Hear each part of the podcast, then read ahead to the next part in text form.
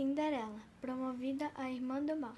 Não é todo casal que vive um conto de fadas e quem dirá os, os filhos do casal, pois o final triste acabou de começar na vida de Cinderela.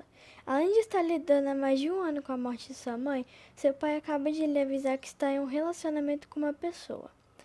Quando ela menos esperava, a madrasta lhe trazia sua mudança com suas duas filhas gêmeas na bagagem. Ela estava tentando lidar com muitas emoções ao mesmo tempo raiva, luto e muito medo de ser deixada de lado.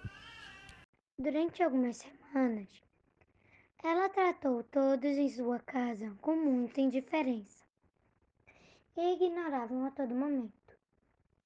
Foi então, dentro de seu quarto, começou a planejar diferentes coisas ruins para atacar as filhas de sua madrasta, na intenção de fazê-las ir embora de vez. Durante meses, Cinderela fez bullying com elas na escola, falando mal de suas irmãs para seus amigos. Espalhava os boatos na internet e rasgou as roupas escondido. As irmãs gêmeas já não aguentavam mais ficar em silêncio. Mesmo com medo dessa situação destruir o casamento que tem feito sua mãe tão feliz. Elas então resolveram contar tudo para o seu padrasto. Ele ficou completamente chocado e decepcionado com o que acabava de ouvir. Como poderia sua filha, que a criou com tanto amor e atenção, fazer isso com sua própria família? Correu para o quarto de Cinderela conversar com ela e disse: Cinderela, eu não quero acreditar em tudo que eu acabei de ouvir sobre suas atitudes, disse seu pai. Mas, pai, a culpa é sua por trazer essas pessoas estranhas para dentro de casa. Eu não quero dividir a única família que eu tenho com mais alguém, disse Cinderela. Eu te criei com muito amor e atenção e você se tornou uma mimada e egoísta.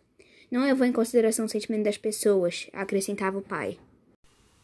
Em silêncio, Cinderela se sentiu mal com as palavras e a pura decepção de seu pai. Depois de semanas em que ela refletia sobre tudo o que havia acontecido, ela finalmente se arrependeu e a própria não se reconhecia como monstro que estava se tornando. Desculpa é pouco para reparar todos os cravos que havia cometido, e desde então ela tem se esforçado para se redimir com todos em sua casa. Muito difícil quando não sabemos lidar com nossos sentimentos e percebemos que o processo de restauração é muito mais difícil e dolorido para a própria pessoa que cometeu o erro. E desde então, um novo capítulo em sua vida surgiu um processo de remissão em relacionamento afetivo com os nossos integrantes da família. Era uma vez uma família que acaba de se iniciar.